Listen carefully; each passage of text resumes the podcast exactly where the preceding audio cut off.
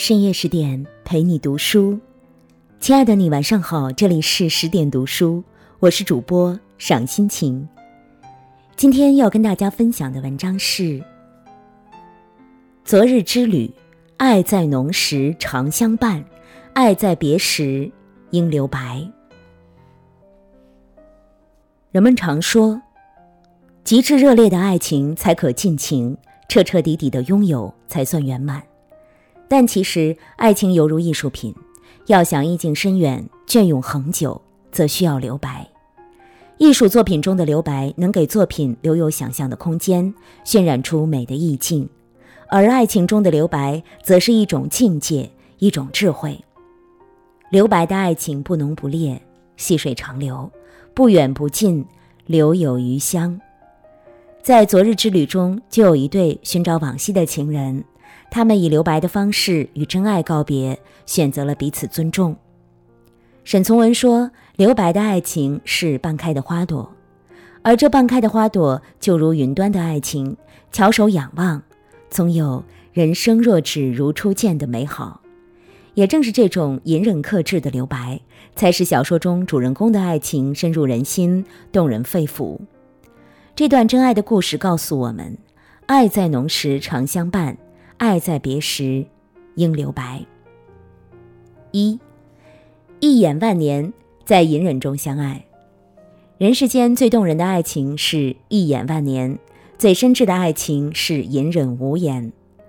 在作者茨威格的笔下，这是一个唯美的、令人心碎的故事。出身清贫的化学博士路德维希，因为才华和勤奋被老板赏识，成为了老板的私人秘书。刚到老板家中，他心怀忐忑，不知能否保有自己的尊严。但老板夫人美丽高贵而又亲切坦诚的态度，使他心结解开，疑虑全消。很多事情他根本不用启齿，夫人便都让他的意愿得到满足。不知不觉中，他的房间都按照自己的愿望和习惯换了样子，使他感到舒服自在，心情放松。而面带微笑的夫人也仿佛有一种魔力，使他对夫人一眼万年无法自拔。但夫人对他来说显得那么遥远。他努力压抑着自己的情感，但是爱却越来越炽烈。隐忍的爱情中蕴藏着一种力量，预示着打破静默后的惊天告白。有一天，老板突然告诉路德维希，要派他去墨西哥开采某种矿石，开办分厂。想到要与夫人分离，路德维希痛苦万分。他心中的情感像决堤的洪水般汹涌而来，使他无法再抗拒下去。而当夫人得知他要去墨西哥两年时，也近乎失态，恋恋不舍。他们情不自禁地紧紧拥抱在一起，压抑的情感瞬间爆发，但他们却始终紧守着道德的底线，没有跨越这道樊篱。最后，路德维希带着遗憾和落寞，踏上了去墨西哥的旅程。爱情的到来常令人猝不及防，无法控制，但它却可以以一种隐忍的方式存在。隐忍的爱情最难忘。最纯粹也最美好，正如作家李李所说：“爱没有规则，也不应有条件，但是真爱却不能违背道德，跨越理智。只有在理智、道德和责任约束下的爱情，才能打动人心，纯粹而永恒。”二，时空阻隔，深情留给怀念。路德维希郁郁寡欢地来到了墨西哥。他在没有收到夫人的来信之前，简直无法忍受。白天通过无休止的工作来麻醉自己，晚上则不停地给夫人写信报备自己的情况。收到夫人的回信后，他就一边泪眼模糊地亲吻字句，一边一遍遍地读信中的内容，直至能逐字逐句地把信背下来。路德维希在日复一日的殷切期待中，盼来了。预定的归期。可是欧洲战争爆发，全世界的海洋被封锁，回国已不可能。路德维希无奈，只好又投入到高强度的工作中，不让自己有任何精力去思念心上人。时间一点一点的流逝，两年过去了，海对岸的夫人消息全无，夫人的形象也随着消息的中断而渐渐模糊起来。深情终究还是败给了时间。战争爆发后的第三年，路德维希娶妻生子，过上了日常家居的宁静生活。当德国战败的消息传来，路德维希才再一次惦念起夫人来。他背着妻子给夫人写了一封长信，诉说了五年里他的全部生活。夫人回复的信件没有生硬的亲热，也没有冷冰冰的客套，语气一如既往的平静。她告诉了路德维希自己的近况，丈夫去世，一切安好，并祝她婚姻幸福。此时的路德维希功成名就，家庭幸福，他与夫人之间的情谊已经由思念、激情转化为宁静、善良的友谊。也许每个人的背后都会有一个真爱的故事，一个无法忘记的人，但时间会把一切痕迹都冲淡，让曾经的刻骨铭心渐渐变成了回忆。在不能相守的岁月里。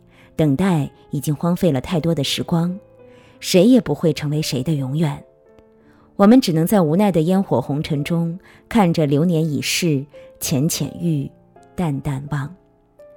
就如经典爱情影片《胭脂扣》中的如花和十二少，他们曾经的山盟海誓和誓死相随，都随着时间的流逝而烟消云散，最后只能黯然离场。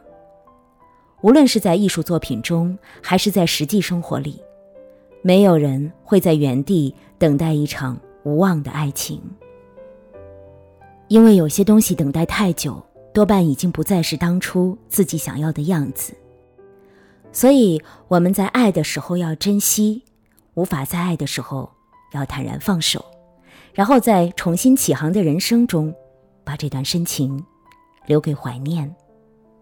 三。爱的告别，选择彼此留白。深藏心底的爱，始终还是无法轻描淡写。和夫人恢复通信的两年后，路德维希回到了柏林。他刚到柏林，就拨通了夫人家的电话。夫人家的电话号码没有变，夫人清脆的声音也没有变。路德维希内心的情感再次被点燃。他用最短的时间处理好工作，急切地叩响了夫人家的门铃。刚一见面，夫人伸开的双手和亲切的问候，就把时间给他们造成的郁闷和拘谨全部化解。夫人家里这熟悉的一切，打破了路德维希内心的平静。他希望能重拾往昔，给多年等待的爱一个交代。第二天上午，路德维希又去看望夫人。在原来住过的房间里，他想和夫人重温旧情，但夫人却拒绝了他。夫人告诉路德维希自己爱他，但是九年过去了，他们都不再是原来的样子，一切都为时已晚。然而路德维希还是无法释怀，他又邀请夫人和他一起去海德堡，就地重游，做一场深情的告别。夜幕笼罩下的海德堡。让路德维希有了新的感触，在他看来，自己与夫人的身影就像两个没有灵魂的影子，彼此逃离，然后又互相拥抱。路德维希瞬间释然，过去只是一个影子，已不可能再复活。无论是他还是夫人，都已不再是同一个人。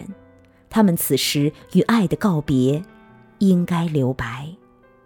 这便是小说中人物幡然醒悟后的抉择，而在现实生活中，对爱情有这样清醒认识的，当属林徽因。尽管她与徐志摩有才子佳人般的情投意合，但当她得知徐志摩有家室儿女时，便决然离开，挥一挥衣袖，不带走一片云彩。正是因为林徽因在这段爱情里决绝的留白。才使徐志摩一生都把她当成挚友，他们也才能坦然地一起对酒当歌，喝茶聊天。林徽因和小说中的夫人一样，尽管深爱，却不愿把爱凌驾于道德和理智之上，把自己的幸福建立在别人的痛苦之中。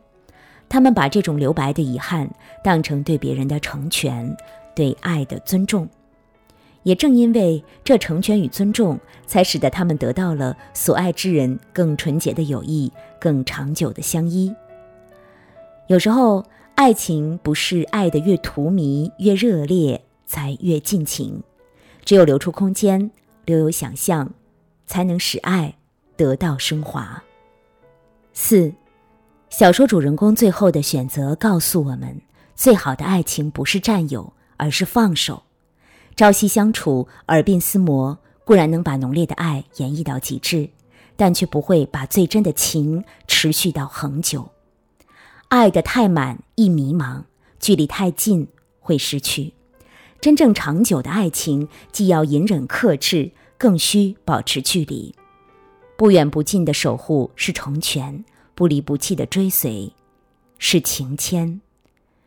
愿今后余生，我们都能。不执着于情，不纠结于爱，过得惬意，活得洒脱。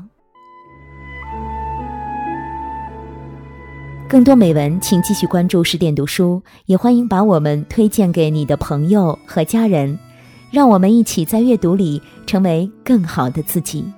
我是赏心情，我在美丽的渤海之滨，山东龙口，向您道声晚安，晚安喽。用我的声音让您安静而丰盈。